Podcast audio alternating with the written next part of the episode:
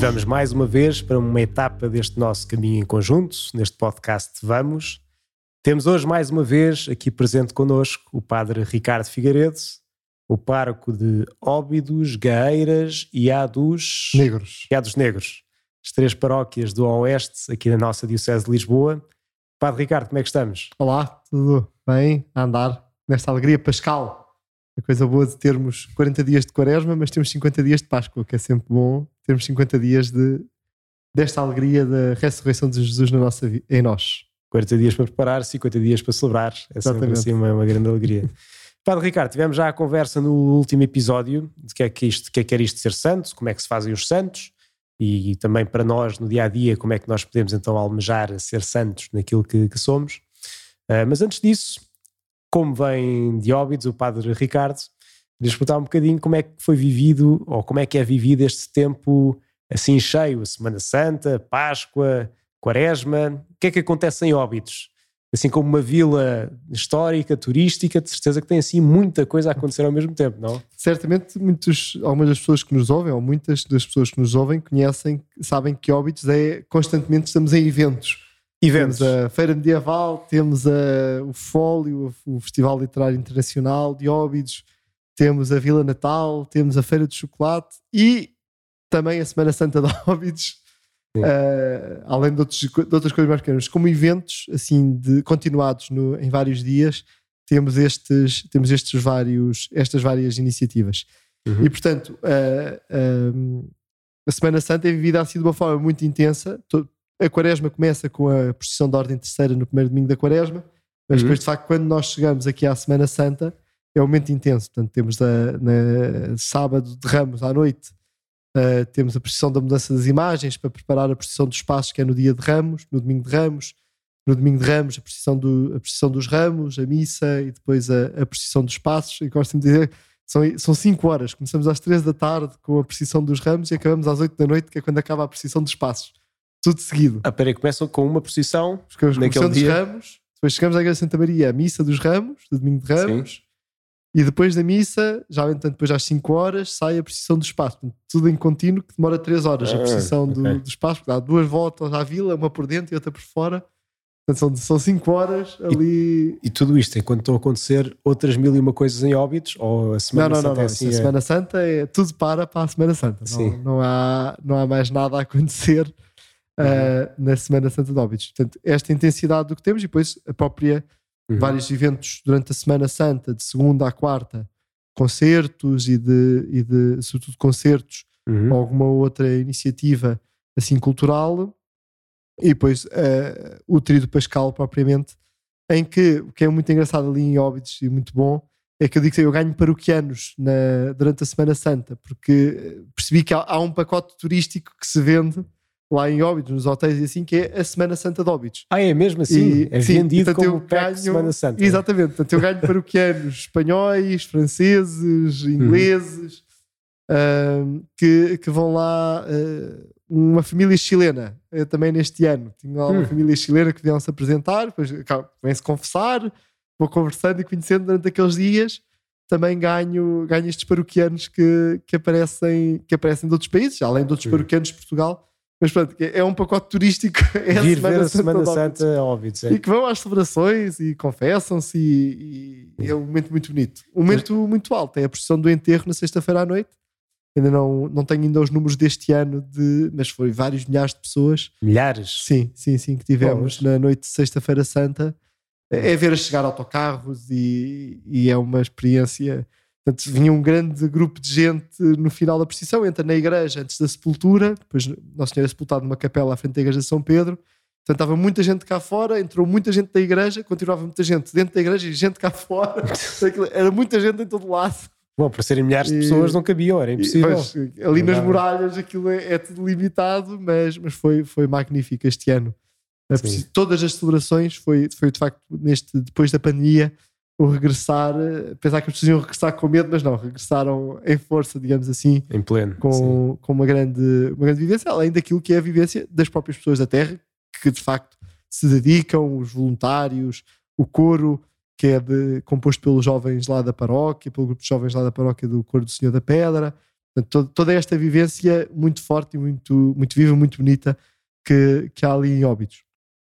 Então, quer dizer, eh, Óbidos em si já é uma vila muito cultural, não é? De tudo isto estávamos a ver. tudo, tudo a acontecer, sempre. E, e, entre essas coisas todas, parece que então também, assim como em Espanha vai-se a Sevilha à, à, Semana Santa, então cá em Portugal também há o PEC de vamos a Óbidos à Semana exatamente, Santa. Exatamente. Lá... E depois o, o desafio muitas vezes de evangelização em relação aos outros eventos é como é que nós, enquanto paróquia, também conseguimos integrar os outros movimentos, os outros, os outros eventos, ou pelo menos eh, aproveitá-los como uma oportunidade de evangelização. Uma coisa que eu tenho procurado fazer é, por exemplo, quando é a feira medieval, a feira medieval tem sempre um, um tema, é? portanto, eu lembro, o último tema antes da, antes da pandemia foi o fogo.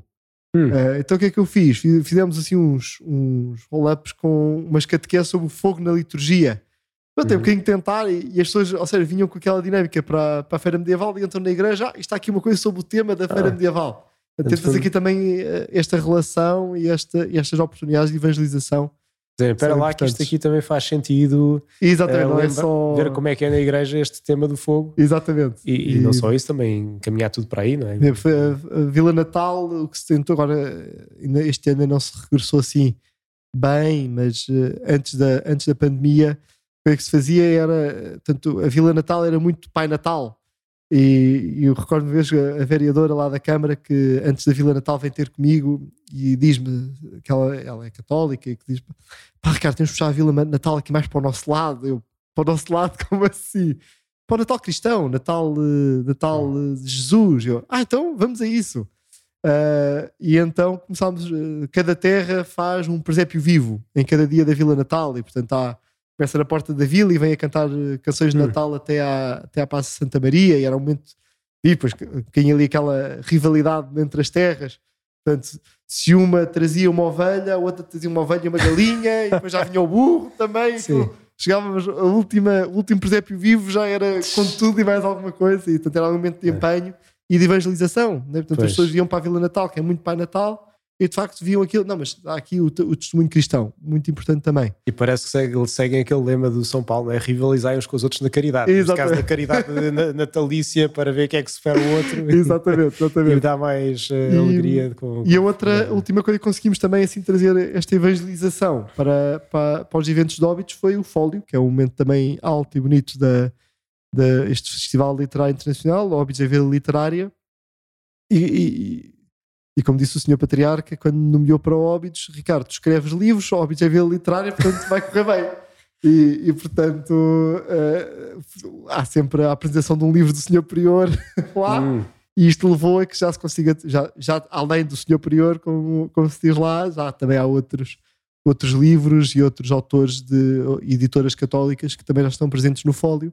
Sim. E isso tem um momento também de evangelização e de trazer.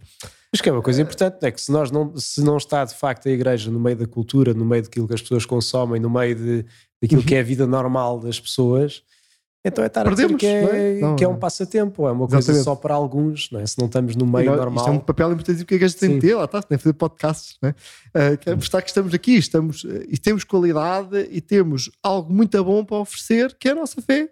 Uhum. Jesus ressuscitou e isto é o melhor que nós temos para oferecer, e com todas as declinações que isto tem na nossa vida cristã e temos de estar presentes. Se nós não estamos presentes, o nosso vazio não vai ficar vazio, vai ser ocupado por alguém ou por alguma coisa, não é? E, portanto, nós temos de ter esta presença. Só tenho aqui a fazer o meu meia-culpa. Eh, a feira de chocolate que ainda não consegui pôr lá nada de evangelização mas pronto, como calha sempre ali perto da quaresma, é complicado evangelizar a feira de chocolate. Mas pronto. A concorrência entre o chocolate e a, a quaresma, ainda por cima chocolate, que é aquilo que muita gente faz como sacrifício. Não vou comer chocolate esta quaresma, não é? É verdade eu, que há outros sacrifícios, não é? Não é mas um eu absoluto, peço, mas é... peço ao Espírito Santo que ainda não. Aliás, eu ainda não fui sensível ao Espírito Santo, mas me inspire ali alguma forma de evangelizar também a feira do, do, do chocolate. Muito bem. Então, isso é um desafio bonito, não é? Uma pessoa ir tentando Uh, e, e, pelo que parece, com uma boa relação também com tudo o que é as autoridades sim, sim, e tudo sim, mais, uh, caminhar para a mesma coisa, ainda às raízes cristãs que há. Aquilo, que, são, aquilo que é a nossa, a nossa vida cristã, não é? Quer dizer, eh, uhum. óbitos, por alguma razão, todas as portas da muralha têm uma invocação à Nossa Senhora, porque ali é a Vila, é a Vila das Rainhas. É? Fazia parte do Dote das Rainhas e a Rainha de Portugal é Nossa Senhora, portanto, uh, e por vários, várias partes da vila nós temos as referências cristãs, além das igrejas, são de facto, uh, depois, com as muralhas, ou em execo com as muralhas, são o grande património que é visitado em Óbidos. E, portanto, uhum. uh, há esta boa relação, que não é só porque tem de ser por causa destas circunstâncias, mas que de facto há este interesse e esta vontade de oferecermos o melhor que temos para oferecer. E, e de facto, o que move as pessoas o Obediência enquanto tal para se empenhar naquilo que são os eventos, é, por exemplo, a questão da Semana Santa, é isso que se vê de uma forma muito particular. É, vão para lá, tardes inteiras, fazer os ramos para o domingo de ramos, enfeitar as ruas, os escoteiros, uh, os voluntários, o coro, os acólitos, etc. Gostam. É? Tudo se mexe para dão, a Semana Santa. Dão então. melhor. É, não, não paramos quietos. maravilha. Isso aí, de facto, é uma, uma realidade que, como se mantém viva aí no, no Oeste, uhum. sobretudo, e em Óbidos, em particular, Sim. se tem isto aqui, ajuda-nos também a olhar para o centro da nossa fé. É? E, é... e, nunca o esquecer, não é? E, é? e é, importante, e olha, tem um bocadinho este, este meu gosto e escrever sobre Santos veio por, eh, por, uma oportunidade pastoral. Foi o meu primeiro livro sobre Santos, foi o Guido Scheffer, exatamente no tempo em que eu estava em Peniche. Então vamos lá. Hoje... Tinha os surfistas.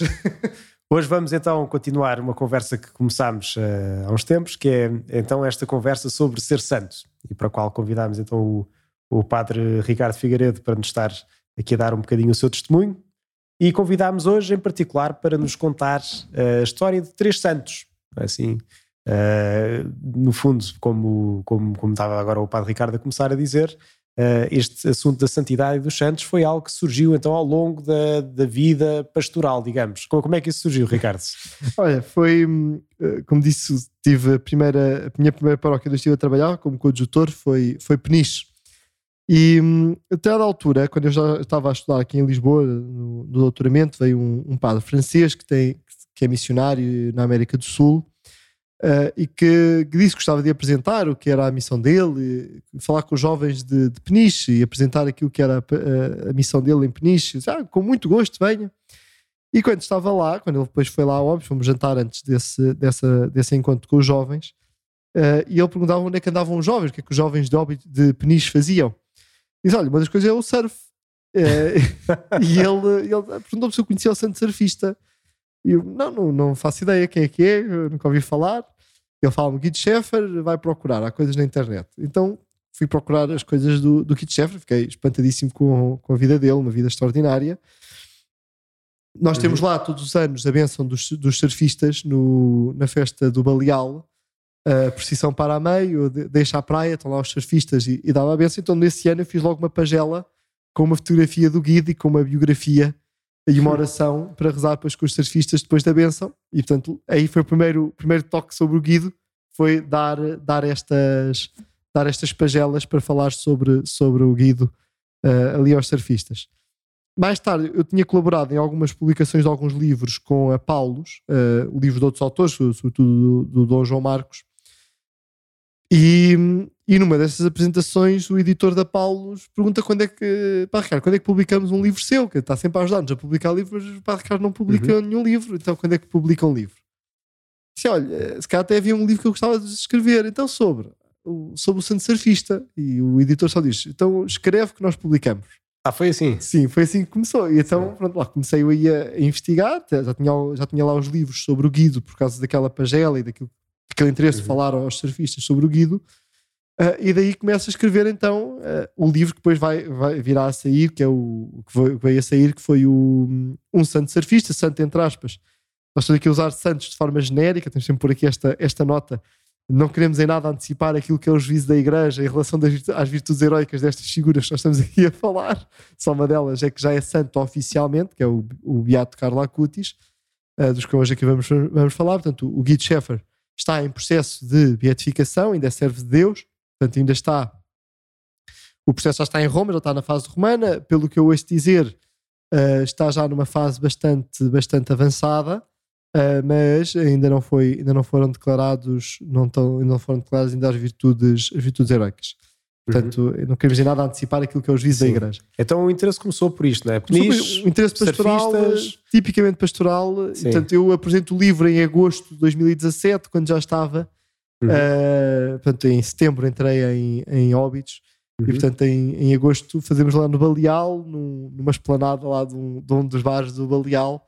fazíamos essa a apresentação, a apresentação foi do, no meio da praia. Foi? Deve ser no meio da praia, como é óbvio. Tinha de ser como, como uh, não é só Belige, não é? Portanto, ali um livro sobre um surfista tinha de ser, na, tinha de ser no, no habitat natural no habitat do, surfista. surfista. Exatamente. Uhum. O Guido teria gostado muito. Ele não esteve em Peniche quando visitou Portugal, uh, esteve em Lisboa e em Fátima mas certamente se amigos dele, surfistas que já estiveram em Peniche, teriam dito que ele teria gostado muito de, de ir a Peniche. Se conhecesse uh, e tivesse tido a oportunidade. Exatamente, exatamente. Quando teve cá não, é. não foi, andava nas questões vocacionais.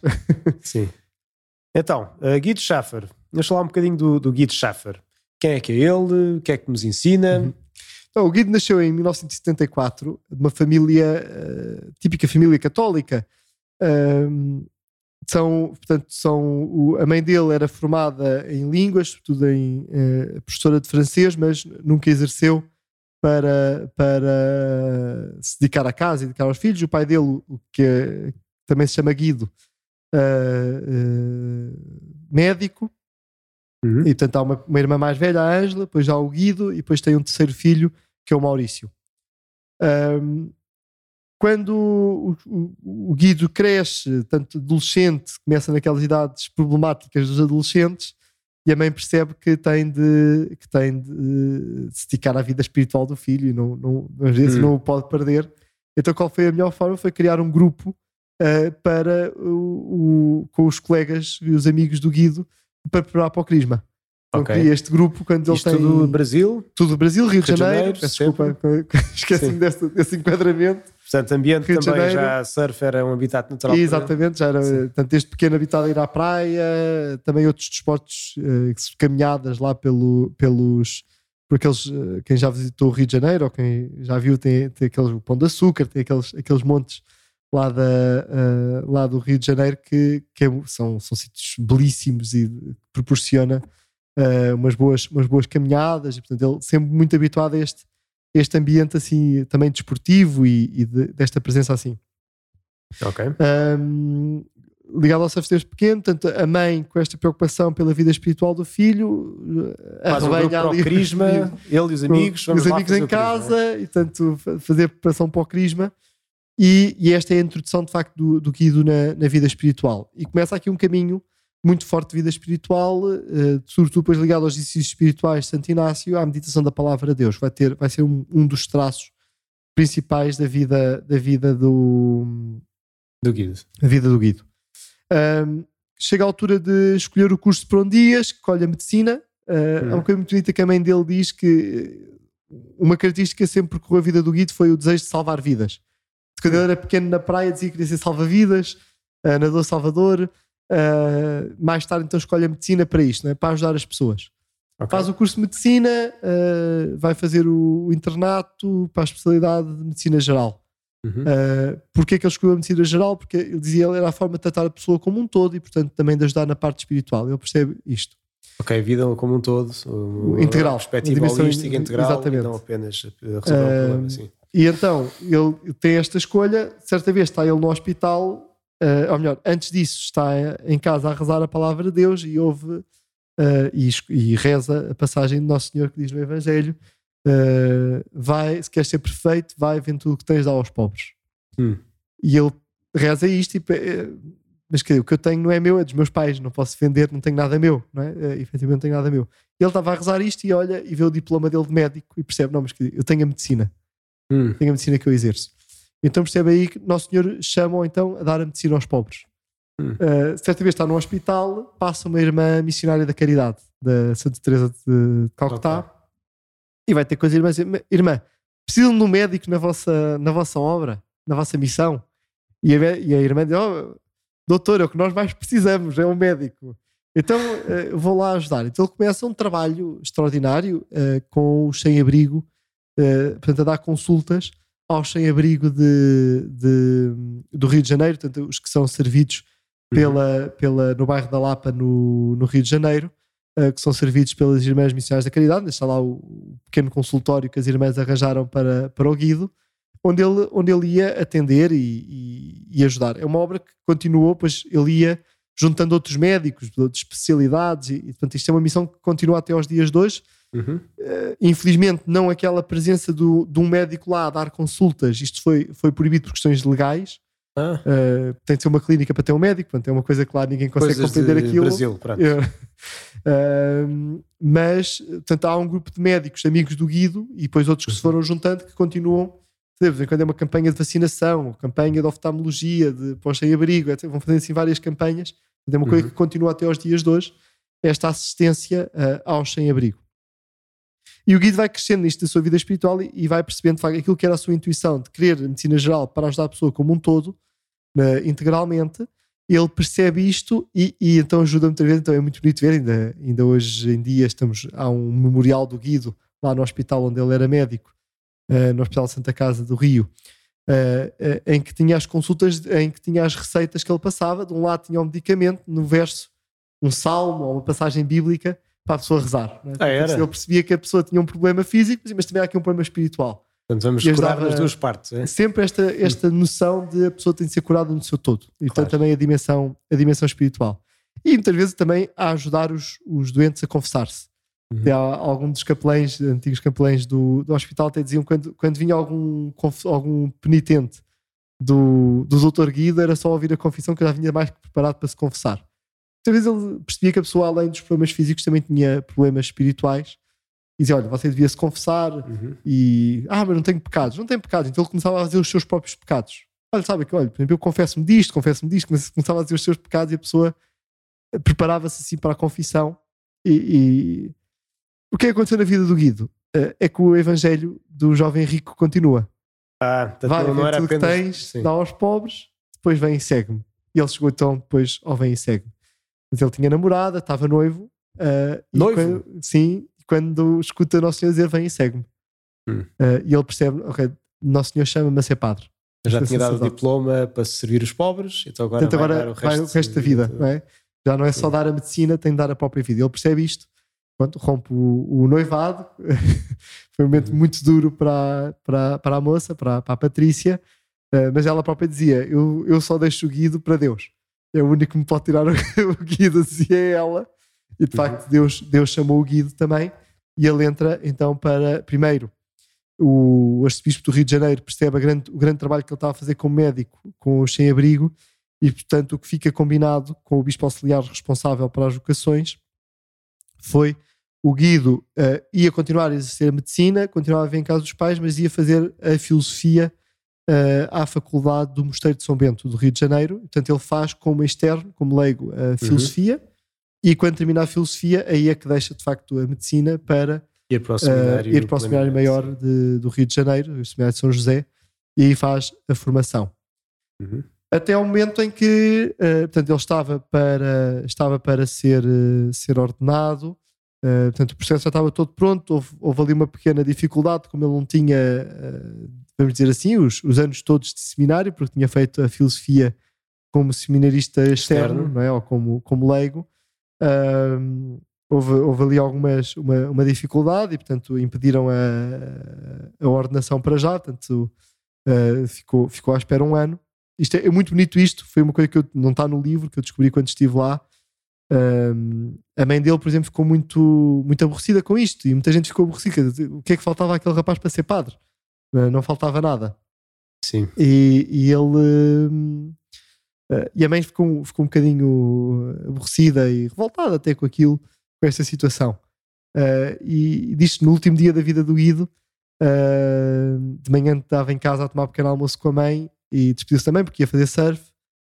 Sai, mas volta um bocado assim: Mãe, o padre que me fez isto, a mãe reza por ele que é um homem muito bom e muito santo. Ele só fez isto porque ele quer, acha que eu não, não fiz os anos todos e ele só está a fazer isto pelo bem da igreja. Não, uhum. é, não, não podemos ter qualquer rancor em relação a ele. Isto é, é para, o, para o maior bem. Foi muito bonito isto, as primeiras palavras serem de. As, as últimas palavras foi esta houve, de pedir a reconciliação, foi, pedir que a mãe esteja bem com ele. Foi, isso foi um é. coisa. Não está no livro, foi uma coisa que eu descobri quando, quando visitei o Rio de Janeiro, já depois da publicação do livro. Mas quer dizer que quando estás aqui a falar para Ricardo, não estás apenas a falar de quem leu, leu ou estudou umas coisas sobre o assunto, mas então foste mesmo ao Rio de Janeiro e encontraste com. Até agora, até agora graças a Deus, sempre pude conhecer a família e os amigos de, destes santos sobre quem, sobre quem escrevo. E o caso do Guido foi muito bonito porque eh, eu escrevo o livro cá uh, com estudo, com uma conversa ou outra online com algum, alguns conhecidos dele, mas depois há vários uh, amigos dele que vêm a Portugal, que vêm visitar Portugal, porque sim, e que vão visitar Óbidos, porque Óbidos é turístico. E encontram-se contigo. Sabiam e, portanto, iam visitar também o padre Ricardo Óbidos porque era, porque era, uh, porque conhecia o Guido, não é? Uh, porque gostava e estava a divulgar a vida do Guido aqui na Europa. Uh, isso deu muito jeito até como, como prior de Óbidos, que é a primeira vez que chego lá, as pessoas não me conheciam em Óbidos, meus, meus paroquianos, mas percebem, mas toda a gente vem procurar o nosso prior. para que depois expliquei que não, era só mesmo por causa do Guido que vinham, vinham procurar, não era, não era uh, deve ser alguns episódios engraçados com isso. Portanto, o Guido, neste, no dia 1 de maio de 2009, um grande amigo dele, o Dudu, Eduardo Martins, uh, ia casar no dia a seguir. Eles tinham um hábito, sempre que algum casava daquele grupo de amigos, uh, o que iam fazer antes, no dia antes era a despedida solteiro, que era ir fazer surf. Olha que bom, uma boa, um bom programa. Sim. E então ele foi, ele foi, uh, estava a fazer surf e, e ele uh, rezavam sempre antes de entrar para fazer surf. E quando ele estava a fazer surf, à partida, parece que foi um, um, uma onda mal feita, ele cai, perde os sentidos, uh, fica, fica dentro d'água e morre, morre afogado nesse, nessa, no dia 1 de maio de 2009.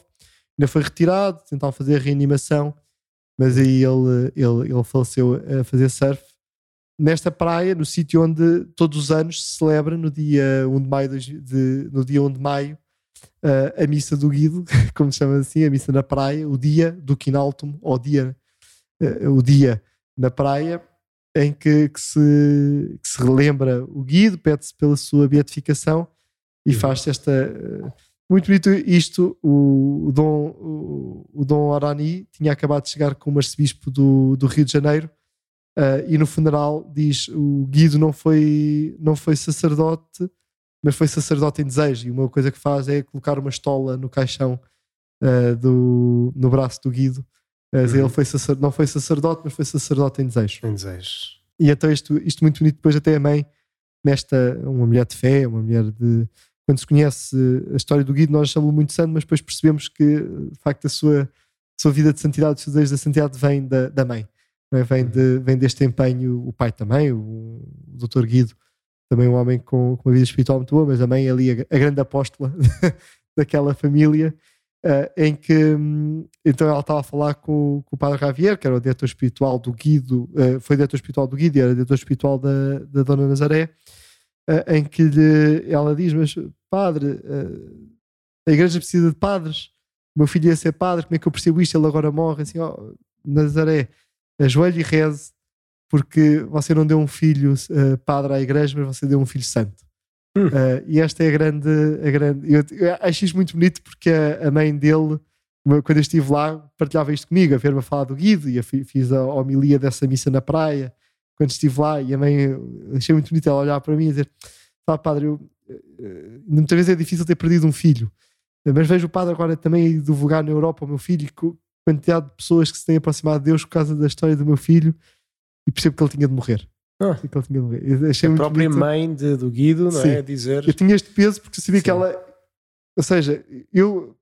Que amigos dele e padres amigos dele falassem sobre ele é normal. Agora, um padre em Portugal, do outro lado do Atlântico, a falar sobre o filho, eh, trazia este. Ele tinha de morrer e ela ver isto com sentido sobrenatural para mim foi muito bonito e, e ter este papel, assim, este significado na vida dela ela olhar para mim e dizer isto foi, foi muito bom. E a relação com, com a família, quer com, ela, quer com a mãe, quer com a, com a Angela, com a irmã, é, é sim muito boa de pronto, trazer o Guido a ser conhecido aqui no nosso, no nosso país, na Europa. Uh, tem sido um, um, grande, uma, uma grande graça para mim. E sobretudo que nos ajuda a nós a, a ser santos, não é? mais uma vez estamos sempre a falar de santidade, como é que nós podemos então nestes, participar desta santidade exatamente, de Deus que é santo. Nestes pilares da vida, da vida dele, da vida espiritual, só muito rápido que temos de falar mais dois santos. Uhum. Uh, portanto, a palavra de Deus que alimenta uh, a confissão, uh, e é uma das coisas que muitas vezes impressiona no meu livro as pessoas que o leem, é as listas de pecados que o, que o Guido fazia. O Guido tinha esta necessidade de ajudar as pessoas a confessar, portanto, fazia as suas listas de pecado para dizer: Não, mas tem-se confessar, eu tenho estes, estes são os meus, quais são os teus? Não, é? portanto, não, não tenham medo da confissão.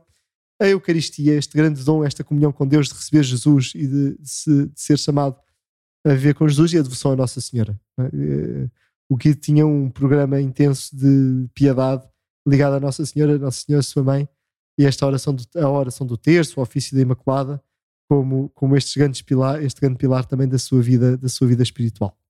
Hum, muito bem. Fica o desafio não só a ler o livro, mas sobretudo a conhecer a vida do Guido e a, e a tê-lo como plano e projeto de santidade tem para nós. Então podes só mostrar assim a, a capa do livro. Uh, esta é a já... capa da primeira edição, que, é, que eu uso sempre.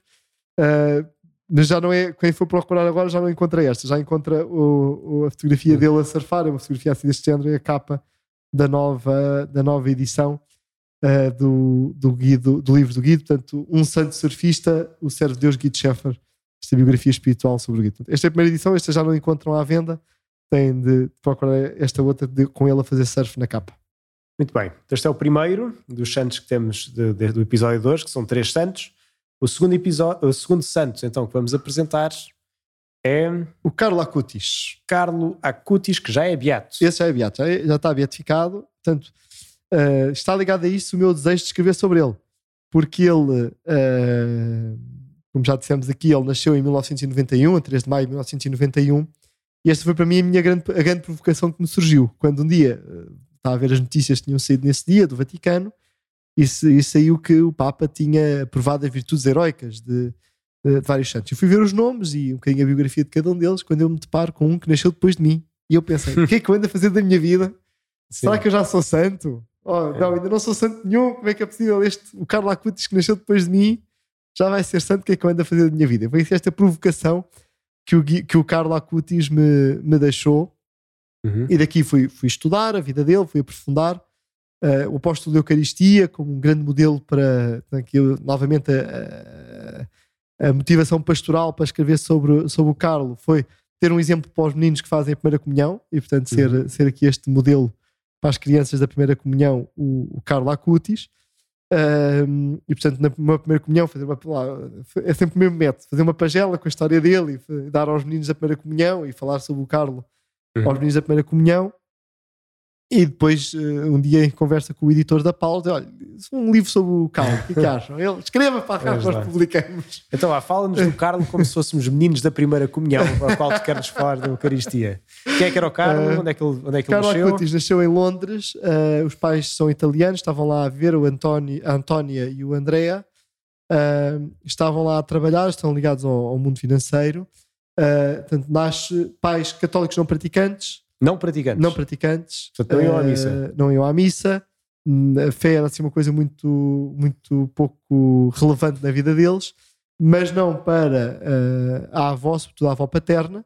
E portanto ele é o Carlos é batizado 15 dias depois de nascer, porque uh, a avó não. É batizado ainda lá na Igreja Nossa Senhora das Dores, em Londres. E, e portanto, poucos meses depois voltam para a Itália e fixam-se em Milão, que Milão, para quem para quem conhece, assim, a, capital económica da capital política é Roma, a capital económica é Milão. É, é Milão, uh, assim, Itália, além de outros, mas sobretudo ali em Milão tem muito este, este nível assim, da, da economia. Portanto, uma família abastada, sempre um, um miúdo com, com tudo, com acesso a tudo. Uh, mas o que, é que acontece? Portanto, os pais muito no, envolvidos no trabalho uh, contratam uma ama para tomar conta do, da criança. Uh, e contratam uma ama de origem polaca hum. de nome Beata. Chama-se é, Beata? Chama-se Beata. Não é, não é, não é alcunha, é mesmo, é mesmo o nome dela. A Beata da Ama, sim. Exatamente. O Ama que é Beata. E, é muito, beata. e muito Beata, muito, muito católica, muito cristã, muito santa. E que, a tomar conta daquele bebê, uh, também vai introduzindo aquele bebê na vida cristã. Hum. Portanto, fale de Jesus, falar de Nossa Senhora, dizer, falar da importância de rezar a Jesus, de rezar a Nossa Senhora, dar beijinhos a Jesus, dar beijinhos a Nossa Senhora e o Carlos, de facto, entra no coração esta, esta mensagem, esta evangelização uhum. em criança, em bebê. E acontece muitas vezes, a mãe conta, de ir na rua com o filho e se passavam por uma igreja, o filho para pedir para ir à igreja, para dizer uhum. olá a Jesus, para ir dar um beijinho à Nossa Senhora.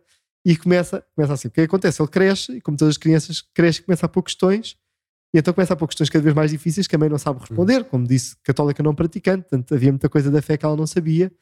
Vai ter com o padre a pedir ajuda que ele estava uh, também, entrou no colégio católico, ou não? De... Vai entrar mais tarde no colégio católico, okay. sim, mas aqui ainda em pequeno, uhum. uh, antes de, de, entrar no colégio, começa a pôr questões. Portanto, ele era um miúdo muito, muito esperto E portanto ia pondo cada vez questões mais difíceis, então vai pedir ajuda a um padre se podia levar o, o miúdo lá para o padre responder às questões do, do filho. E, hum. e, o padre dá uma resposta muito inteligente: ele estuda a senhora.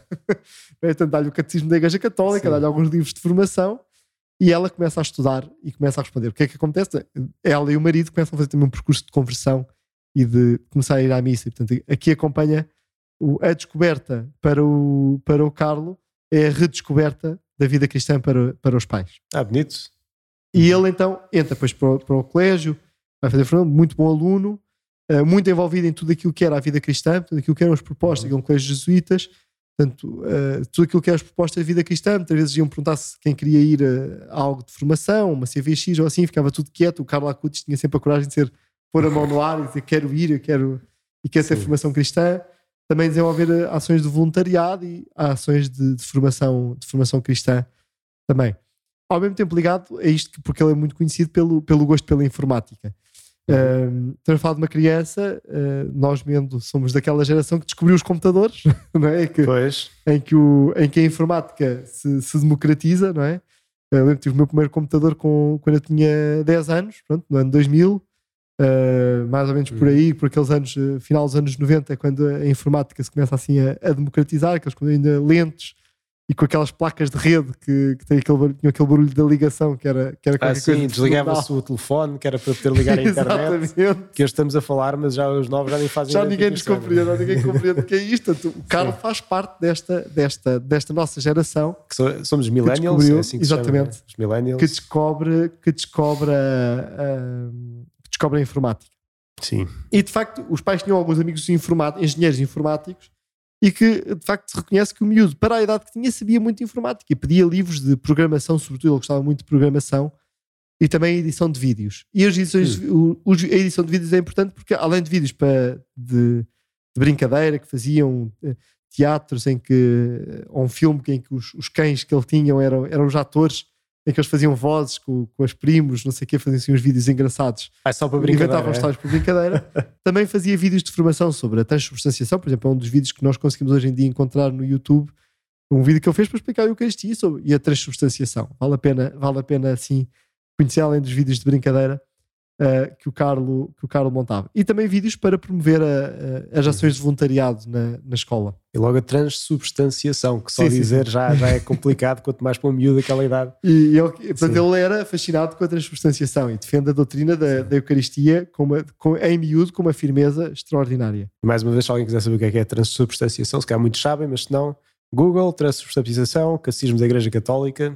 Ou então YouTube e vídeo do Carlos Acuto então sobre YouTube... a transubstanciação, em que ele explica de uma forma muito, muito didática. Sim.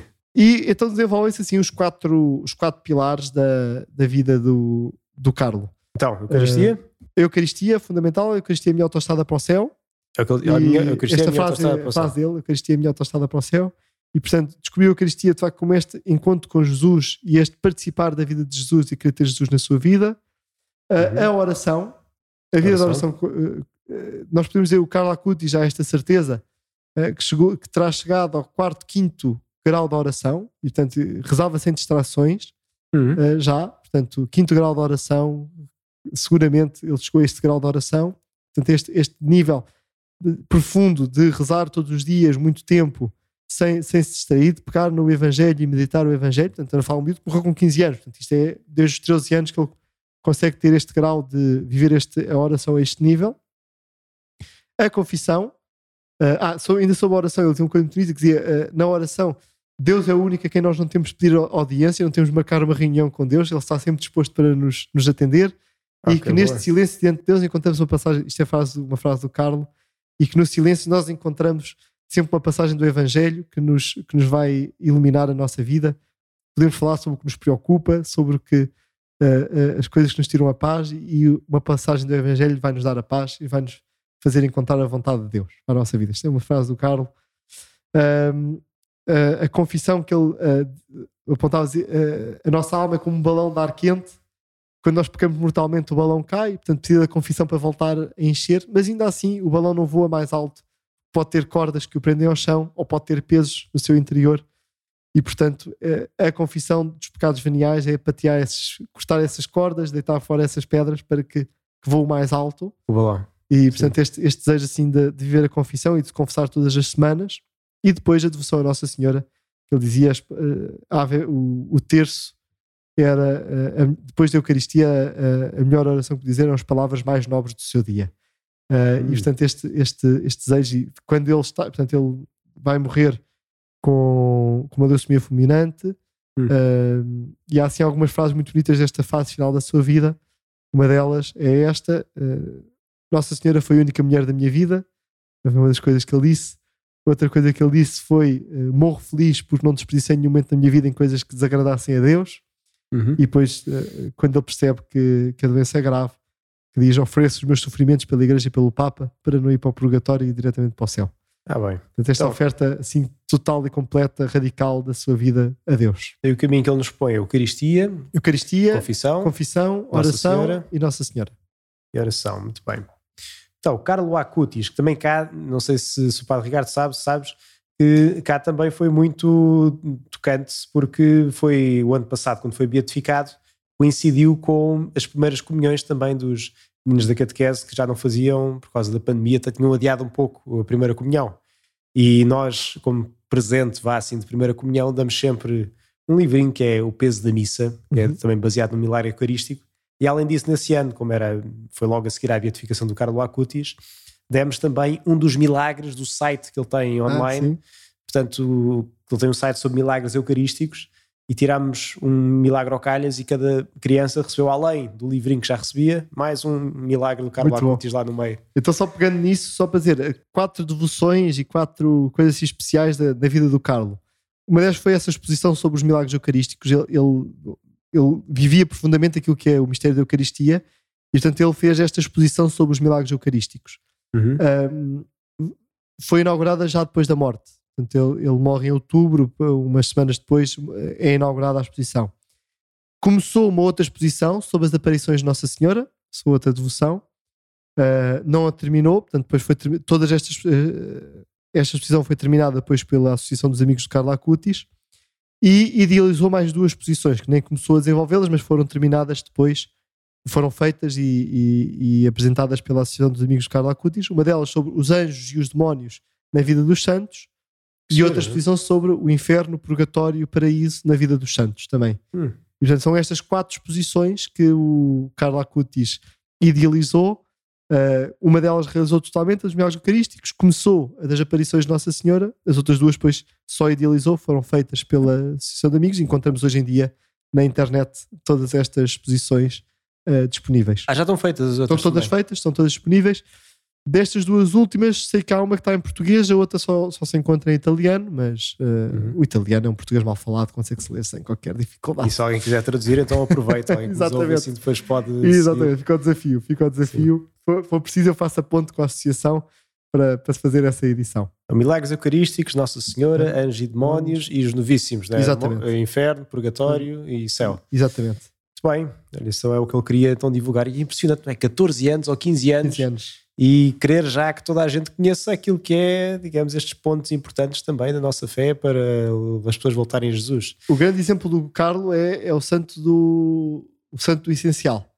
Santo do é? essencial. Não é? Ele não né, tem uma coisa engraçada, mas ele tinha algum diário assim. Não. Há, há uns, umas folhas, tem uns desenhos que ele fazia com são os pontos até mais, digamos assim, mais místicos, digamos assim, do Carlo, uhum. uh, em que ele fala de temos de habitar na área trinitária e tem alguns pensamentos sobre isto, hum. que é assim uns pontos, não está muito desenvolvido isto, nem, nem se divulgou ainda muito, mas que valerá a pena um dia se divulgar, porque é, um, é uma dimensão mais mística e trinitária da sua, da sua espiritualidade. Hum. Uh, mas podemos dizer, tem algum diário? Não, ele dizia, não tenho diário porque diário é coisa de raparigas. E então ele não tinha diário. Ele não podia assim muito Ui. tempo nestas coisas, quer dizer, o tempo era para rezar, para estudar, eh, para, para evangelizar. Eu estou-me a rir, mas estou a pensar, eu tenho um diário, portanto, um diário como quem diz, assim, um bloco de notas, não é propriamente um diário. Mas... Agora, minimiza, mitiga isso, mitiga isso. Vai, que é parecer tão bom. Não, não há problema nenhum os rapazes terem diário, só que o Carlos é que dizia isso. Uhum. E agora aqui um disclaimer também, que ainda não é bem oficial, mas se Deus quiser será, que a Igreja da Misericórdia que temos cá em Cascais, que já, já foi inaugurada, a parte museológica e tudo mais, e vai estar para reabrir a parte, eh, digamos, do culto da igreja em si, Se Deus quiser, teremos lá também as relíquias do Carlo Acutis no altar, que vai ser consagrado pelo Senhor Bispo numa data ainda a terminar. Mas, portanto, se Deus quiser, vamos ter também o culto cá mais perto do, do Carlo Acutis, já beato. Mas falando em coisas de rapariga, dá bocado que falámos dos diários e assim, Padre Ricardo, tens para terminar então assim uma santa, entre aspas, porque ainda não é santa? Não, nem, nem, ainda nem é serva de Deus, estamos à espera da abertura do, do processo. Quem é? Uh, olha, que vem de um protesto, disto que eu estava a dizer há um bocadinho agora das, das raparigas, portanto eu escrevi só sobre rapazes, não é? portanto eu publico o livro sobre o Guido, publico o livro uhum. sobre o, a, o Carlo, publico o livro sobre São José Sanches del Rio e algumas das minhas dirigidas espirituais eh, fizeram uma revolta tiveram uma revolta e pá, e as raparigas não podem ser santas, é só os rapazes. E então, eh, nessa altura, tinha conhecido esta vida da, da Claire e achei um. Foi então, assim, Claire, um, como é que se chama? Claire Crockett nasceu na Irlanda do Norte em 1982. Um, queria ser, o grande sonho da vida dela era ser atriz famosa e, e, e, e desenvolveu a sua, a sua, a sua a sua vida assim, com este, com este projeto de, de ser, de ser atriz famosa. Uh, quando tem oportunidade, vai a, um, vai a umas audições e, e começa a fazer alguns trabalhos sobre, sobre, a, a, sua, sobre teatro e sobre para, para entrar no cinema. Chega a ser apresentadora de um, de um canal que nós conhecemos cá, o Nickelodeon, destes coisas assim para miúdos. Ah, foi apresentadora? Chega, foi apresentadora de um, de um programa do Nickelodeon. Uhum. Um, o que acontece na vida dela? Portanto, nisto tudo, sempre sem grandes referências católicas. Ou, seja, ou melhor, com uma referência católica que era da Irlanda do Norte. Quem conhece um bocadinho da história da Irlanda do Norte sabe que há uh, um, um, grande conflito político e que é polarizado do ponto de vista religioso, é? portanto, uhum. entre protestantes e católicos. E é o que ela própria diz, basta pensar, ao memória se calhar de alguns, então vão procurar que o nosso programa, hoje o, o episódio já está passado o tempo, também não estar aqui a perder. Ou então compra um livro, que no primeiro capítulo eu explico isto tudo, uh, que é uh, a questão, por exemplo, do Domingo Sangrento, quer dizer, que foi, foi de facto um momento uh, hum. terrível e que aconteceu na cidade onde ela nasce, não é? Derry. Hum. De onde ela é natural. Portanto, de facto, que era este conflito entre católicos e protestantes era algo muito vivo e que tinha a ver com a, a, a situação política da Irlanda do Norte. Em que, uh, portanto, o que a Claire diz é para ela ser católica era uma questão política, não era uma questão religiosa. Hum. E portanto, uh, quer dizer, ia à missa porque ia obrigada, mas como ela diz, estava sempre distraída a olhar para os penteados das pessoas, ou para os narizes, ou para os vitrais. Quer dizer, era uma coisa que fazia parte da vida. Tinha-se de ir porque era uma questão política, era para, para manter e para. Uhum. Uh, fazer a manutenção da, da questão política da. Sim, era fazia da, parte da, da nossa identidade, como Exatamente. faz também sermos do Benfica ou do Sporting. Ou... Exatamente, nesse, nesse nível. O que é que vai acontecer? Portanto, ela sempre envolvida nestas questões uh, da, da, do cinema e, de, e deste desejo de ser atriz famosa. E como ela diz, com, com uma vida muito complicada, muitos vícios de álcool e de, de fumo, de hum. tabaco, hum. etc. Um, muito desatenta na escola, como ela dizia, outros faziam-lhe os trabalhos e ela pagava os trabalhos de casa feitos por, com cigarros.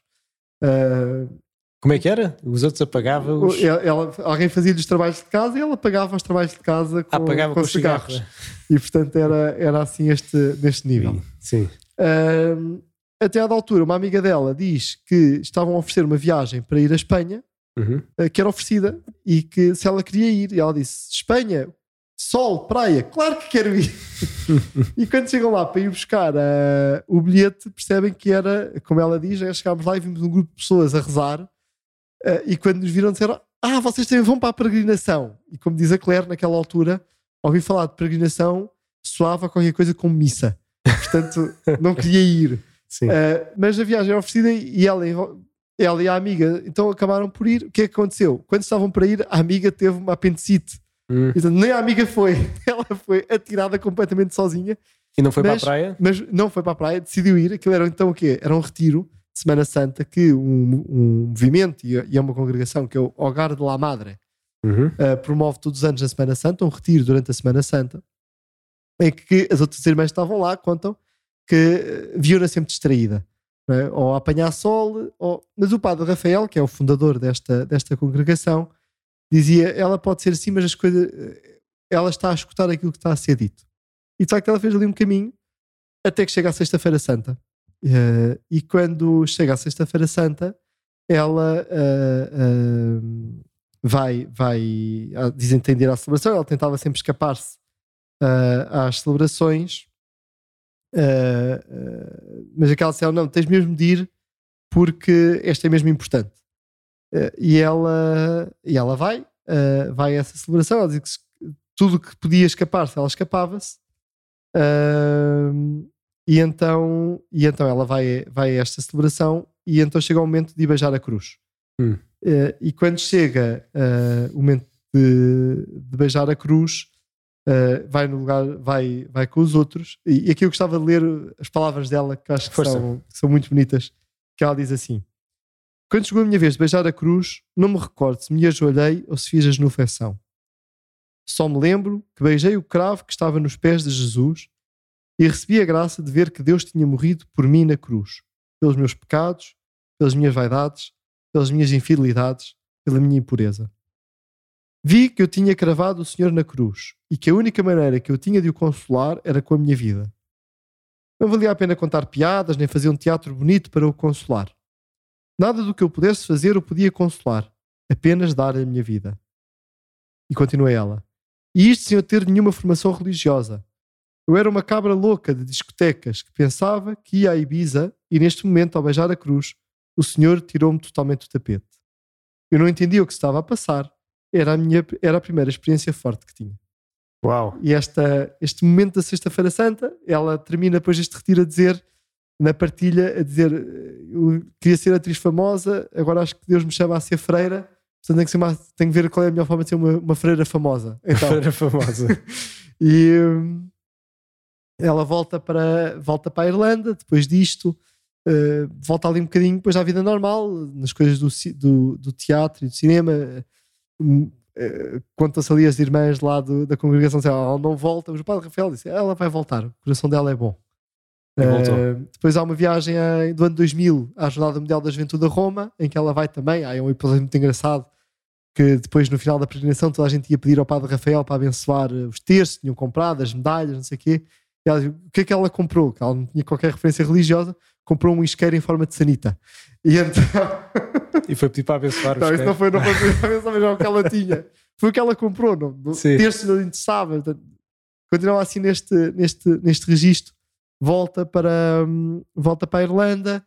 Uh, até que ela percebe uh, há aqui dois momentos fortes. Um deles é numa discoteca, estava ela numa discoteca, bebeu demais, teve vontade de vomitar, vai para a casa de banho para vomitar Uh, portanto, naquelas várias uh, cabines da, da, da, casa de banho, casa sim, de banho ela põe-se do meio e sente que alguém a está a observar. Pensa que seria alguma amiga que estaria numa das laterais a olhar para ela, até que ela sente dentro de si Nosso Senhor perguntar-lhe porque é que continuas a ferir-me.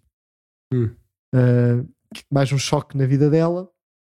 E depois, finalmente, quando estão a gravar um, um filme em que chega à noite das gravações e estava a ver o, o horário para o dia a seguir uh, que que o chofer a vinha buscar, uh, o que é que iam fazer, onde é que era o almoço, não sei o quê, e ela começa a chorar e diz: Tenho tudo o que eu sempre quis, mas isto é nada, uh, só vou ser feliz quando tiver o tudo que é Jesus. Hum. E então aí toma a decisão. E para feira, como ela conta, quando contou aos amigos, uh, desatou tudo a rir, a pensar que ela que era uma data qualquer sim. que ela estava a contar, que era, estava dia 1 de Abril, sempre a brincar. Mentiras. Uh, e ela diz: ninguém acreditava porque eu dizia que queria ser freira com uma cerveja na mão e com um cigarro na outra, portanto ninguém acreditava. Mas ela vai, vai entra então na congregação do Algar de La Madre uh, e ela é muito, e é o título que há do documentário sobre ela: é ou tudo ou nada. E o que nós uhum. vemos na vida da Claire é exatamente isto: a vida dela era ou tudo ou nada. Uh, tal forma quanto o padre Rafael que quando ela foi ter com ele e dizer-lhe que olha, eu queria ser atriz famosa, portanto agora tenho para ser freira, tenho que ser uma freira famosa, como é que isso se faz? E, e a resposta do padre? E o padre disse: Olha, para seres eh, uma freira famosa tens de ser eh, muito humilde. Hum. Uh, e então, mas não, tens de ser muito santa. Uh, e então, e como é que eu posso ser muito santa? Para ser muito santa tens de ser humilde. E como é que eu posso ser humilde? Tens de obedecer. E que ela respondeu, disse, uh, puxou duas vezes o cigarro e disse: Vamos a isso. vamos a deixou isso. de fumar, deixou de beber, como é óbvio. E, mas ela diz: é para fazer isso, vamos. Não, não se pensa muito, não, não vamos estar aqui agora aqui a regatear. Ou, é isto que é o caminho da vida, é por aí que vamos. Então, ou tudo ou nada. Ela entrou nesta vida religiosa, depois da vida religiosa, foi, faz, faz a formação como postulante. Isto aqui depois das jornadas de Roma, então. Já foi... depois das jornadas de Roma, portanto, agora não sei exatamente o ano de cor, mas portanto vai, vai, vai entrar a seguir, 2002, 2003. Sim. Entra, entra 2002. Já depois daquela experiência então na casa de banho. Já com... essa experiência, portanto, essa experiência na casa de banho é depois do ano 2000, uhum. portanto, sabe, 2000, 2001, em 2002 ela entra para, para, para a congregação começa o postulantado, como diz uma das uhum. superioras, via-me ainda muito com os seus vícios, portanto há, há, ali aquela, uma luta interior e dela a vencer-se a si própria. Uh, isto do tempo da formação, mas portanto, quando nós vimos, vimos-la no fim da, já a freira, já no fim, perto do final da vida, uh, o que dizem uh, as freiras que viviam com ela, ou a superiora dela, por exemplo, diz nunca percebi o que é que ela gostava de, ou não de fazer. Hum. Porque tudo o que eu lhe pedia, ela dizia sim, vamos. Hum. Então, este total esvaziar-se de si própria para estar totalmente para Deus, para estar totalmente para, para os outros, que marca é o, profundamente a vida da. Let's do it, vamos a isto, não é? Exatamente.